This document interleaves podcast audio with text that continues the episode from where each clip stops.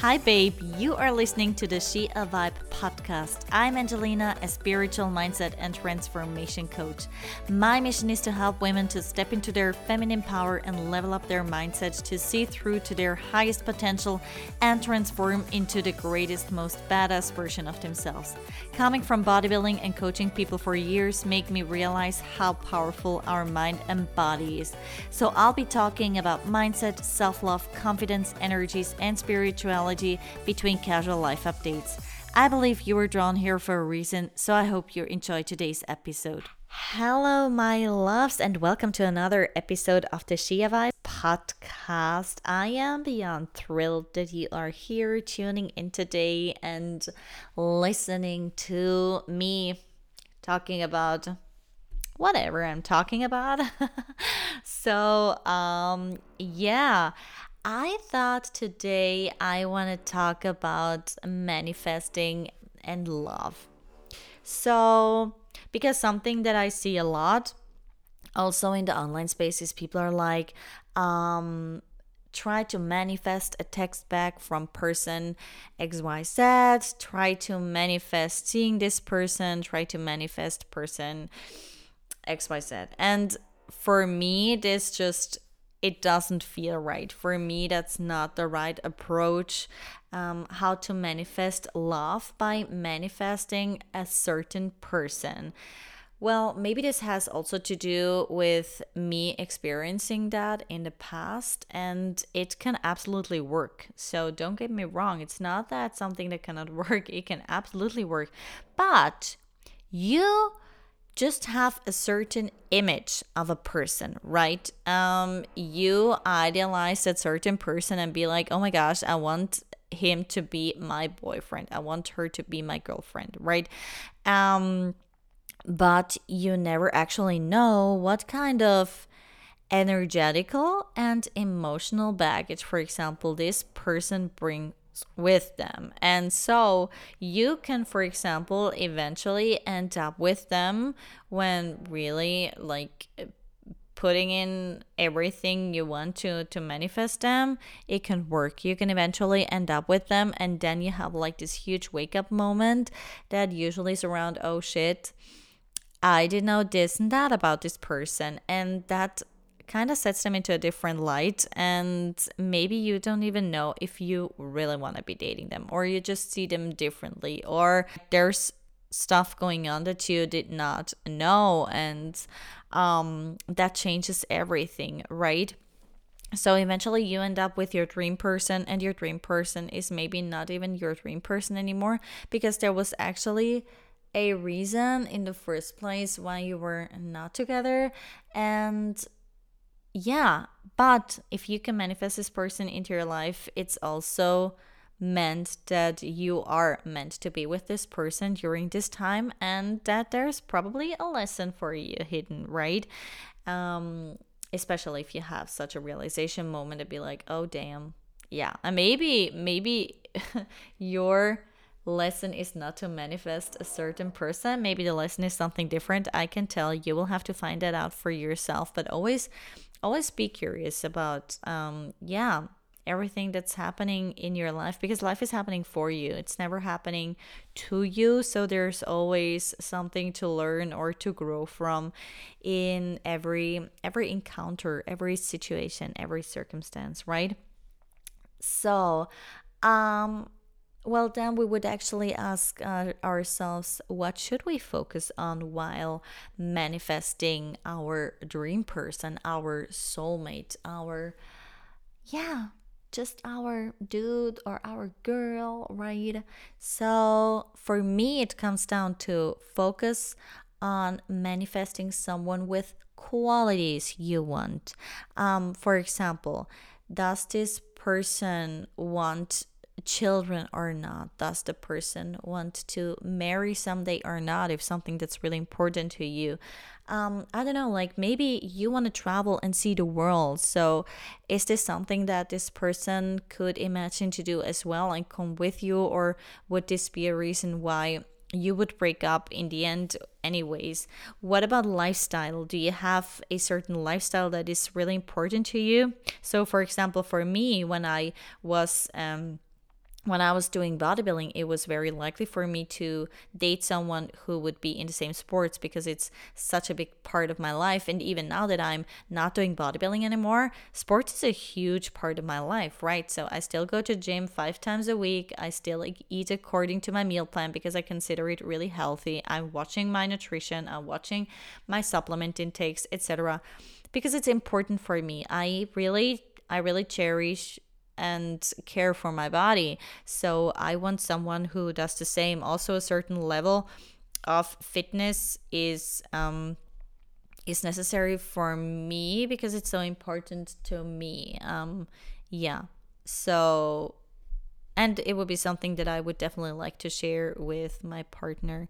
So yeah and also it comes down to the same values in life right? What's important to you what's important to him like going i feel like you can be two like you're still two persons. Each and every one of you have like has their own life and still like in a big picture you need to go into the same direction as a couple. Otherwise um yeah that's difficult right? So um I have to say, I was manifesting my ex boyfriend big time. so I remember, I remember so well that I um I was speaking, let me see. I think I was 20 and I was single as fuck. I left. I had a relationship when I was 16 until one yeah until 19 and then i was single for two and a half years um and then i got together with my ex-boyfriend. So during these two and a half years, I was living my single life to the fullest. I freaking loved it. I embraced it because I always knew the next time that I meet someone, it could actually be my soulmate. It could be the person that I stay together for the rest of my life, even though I was just 20 years old. I knew that. And so I was like, let's make the most out of this let's just always live life to the fullest no matter what's the circumstance and that's that's kind of how I live my life, right? Um, yeah, so but I remember I was living in um, a city in the French speaking part of Switzerland at that time.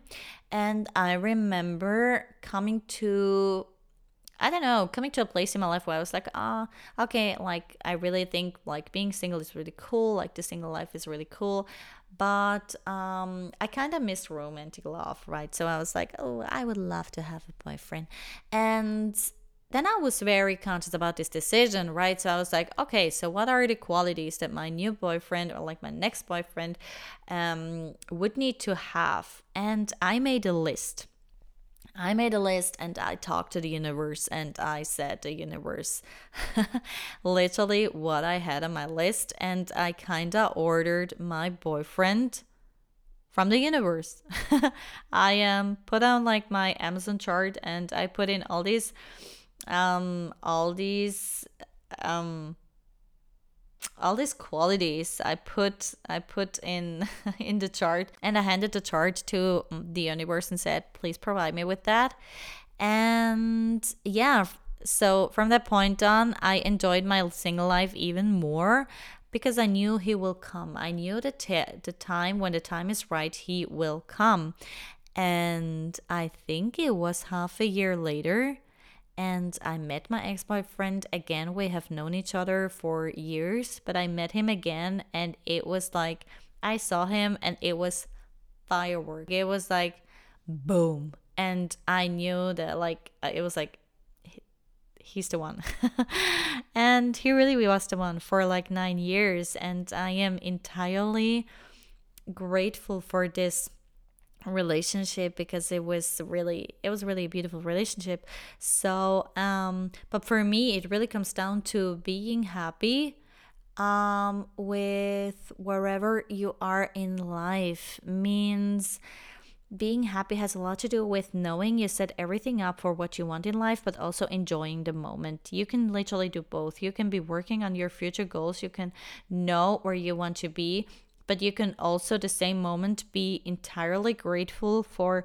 what you're at where you're at. You can be entirely grateful for what you're working on um and just also like it's not even about like it's partially accepting certain circumstances. So even if you want to for example be dating someone but um you are single right now so what? I mean there are still so many positive sides to being single. Like if i see myself right now right i have the ability to just fully like live my life by myself. I um, could make the decision to go to bali um, with a friend of mine. And yeah did not have to consider what do i really like leave behind or yeah and even during the time when i was not in that situation when i was not traveling. So um, or like the country, I was still like, I always saw the positive about a situation um, that I could not change, but I set everything up in terms of I want to, I want to change this situation. Okay, let's manifest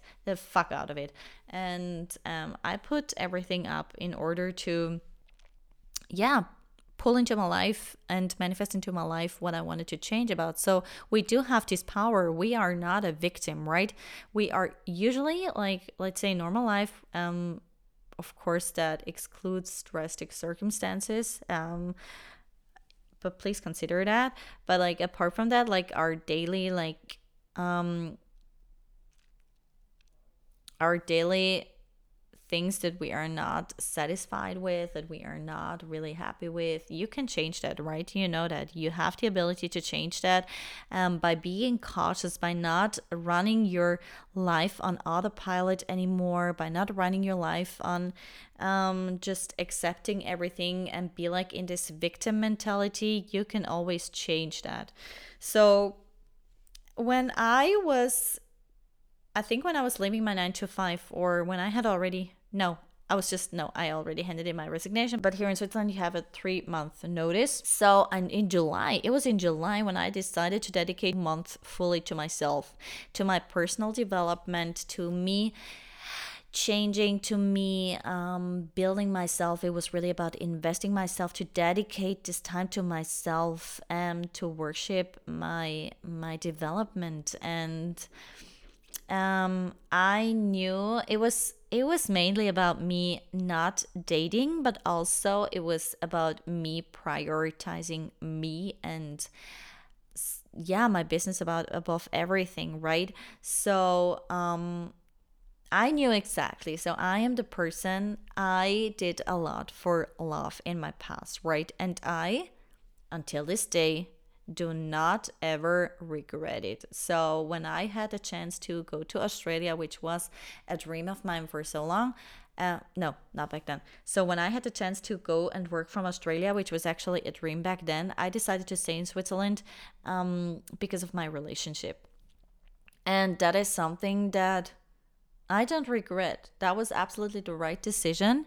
And because for me, still like even though I am like independent and everything and I love working on my like goals and everything and I I'm I'm a pretty pretty independent person and I have high standards when it comes to myself and how I want to live myself and I um how I want to live my life etc. I still believe that love is something we do have to prioritize when we want to receive love, right? So um, there is always a give and receive. And I knew exactly like if I would fall in love during this 12 month, I would not get in the way of this. But the same time, I knew that, and I still know because we're still in this 12 month, I know exactly that the universe will not bring me someone that uh, I that fits my energy, that fits my type, that fits me so well that I would I would go along with this. I'm pretty sure the universe would right now not bring me someone that is not 100% my vibe because I'm not manifesting it, because I am not prioritizing it, because I'm prioritizing myself right now. And I know there will be a time when I will meet the one I am. So, like, I have really zero fear or doubt around love. And, um, yeah, I just decided that I prioritize something different now. I prioritize um like like the timing is different right now.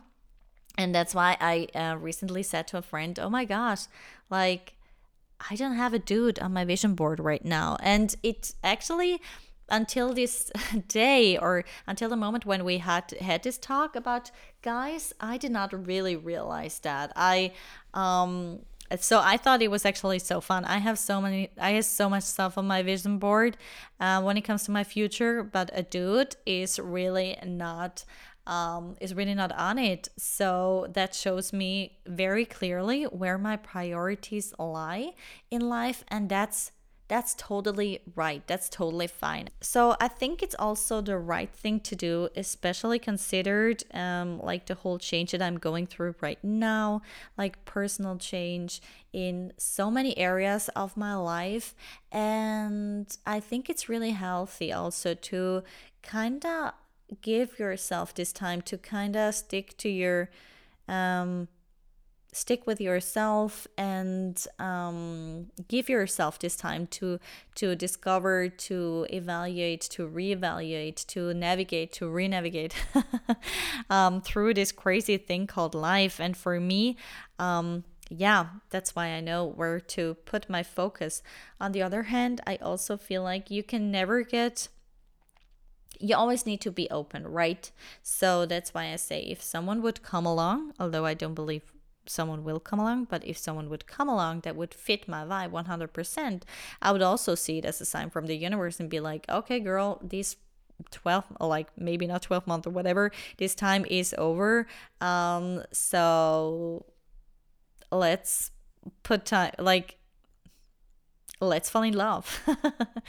So yeah always always keep keep an open mind to that always stay open to that. Also um never like i don't know when it comes to you know when it comes to trying to to pull this person into your life and it's not even about pulling into your life that's the that's the masculine part of um of manifestation when you try to pull something into your life but it's actually more about magnetizing, it's about attracting something in your life, attracting someone in your life. It's also about if we if you are in your feminine energy, if you are embracing your feminine energy and embracing this natural magnetizing that we all have within ourselves that we just need to access and like tap into and then we radiate it as a woman um by then attracting love into your life you always need to you need to be open for that right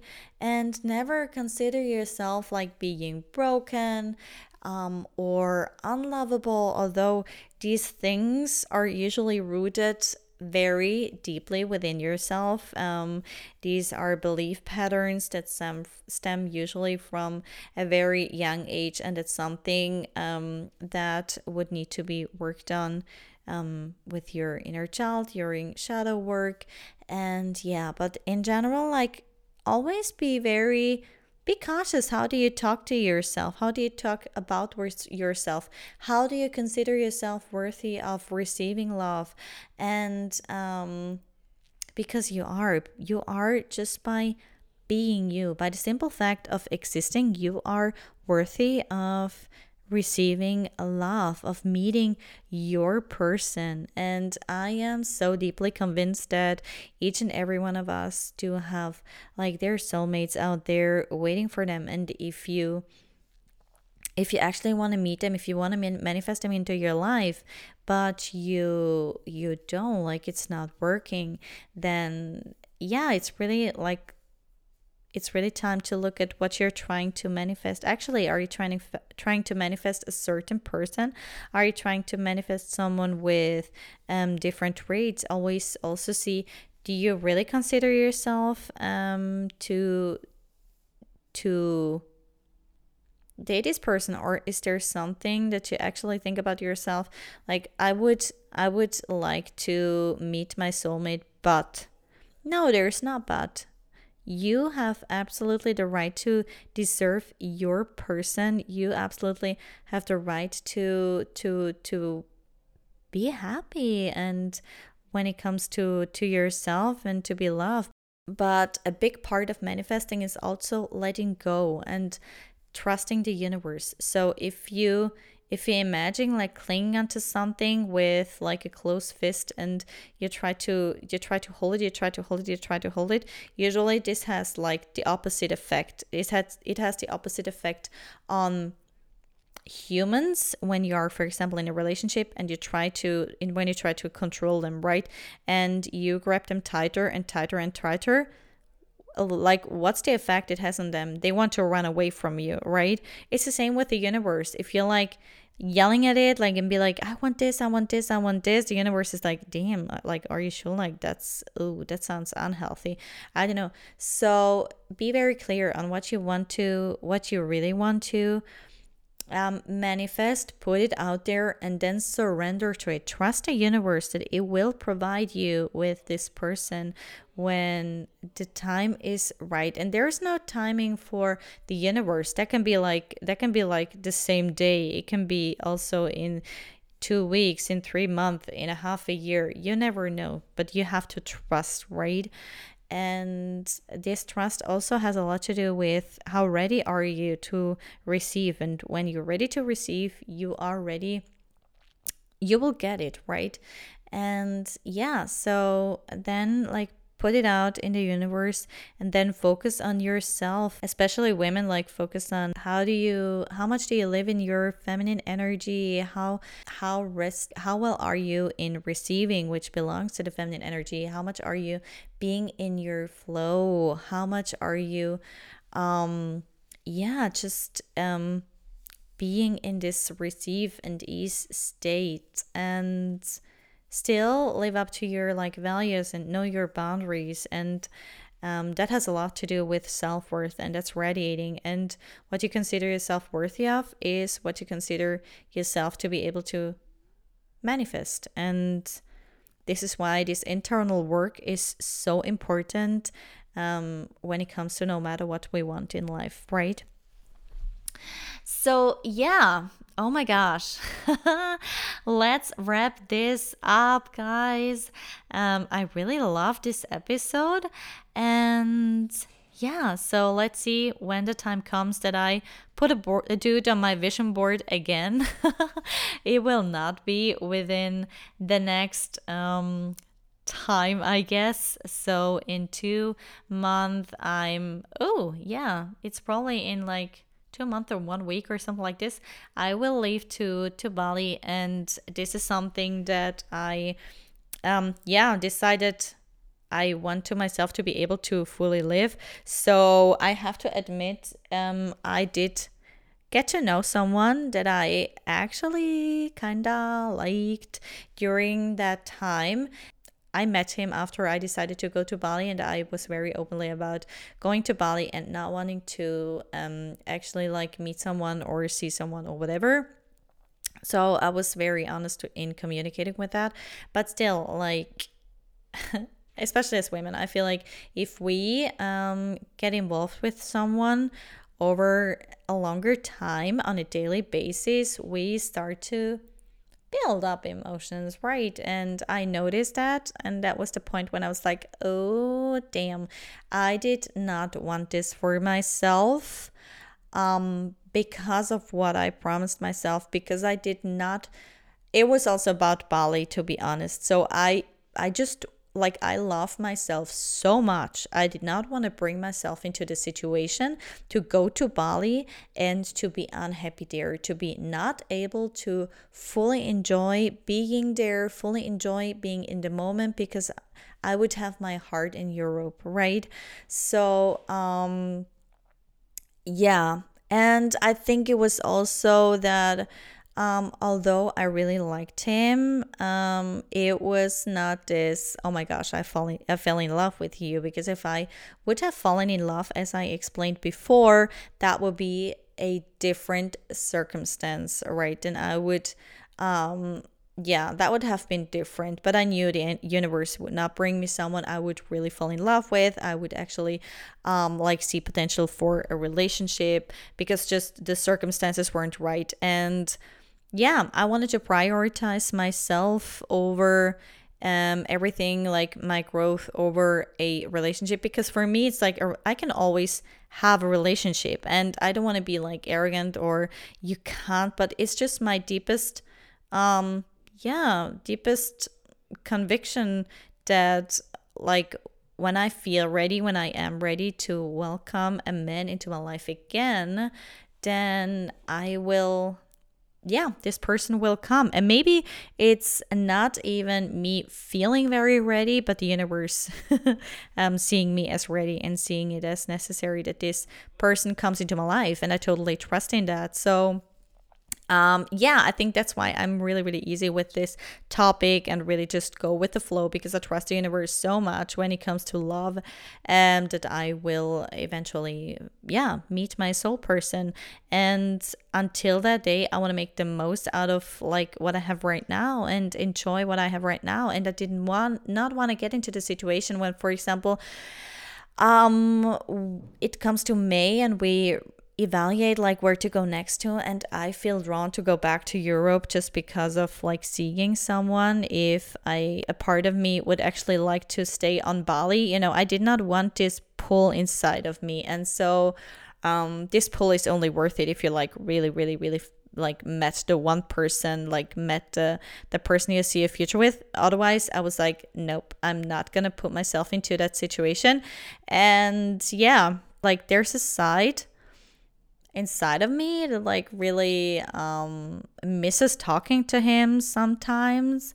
And yeah but there is another side inside of me that really knows like how healthy that decision was for me and my um future and that this was just a smart thing to do. And sometimes we have to make decisions that um a part of us maybe doesn't want in order to follow our yeah the path that we are destined for to follow our higher self. And since this was a decision that really spoke from, um, yeah, for my self worth, for my self love, um, I can stand 100% behind this decision. And yeah, so oh my gosh, this turned out to be a almost uh, half an hour ex- episode again. Um, but I loved talking about this topic. Um, it really came from my heart. So I hope you loved it.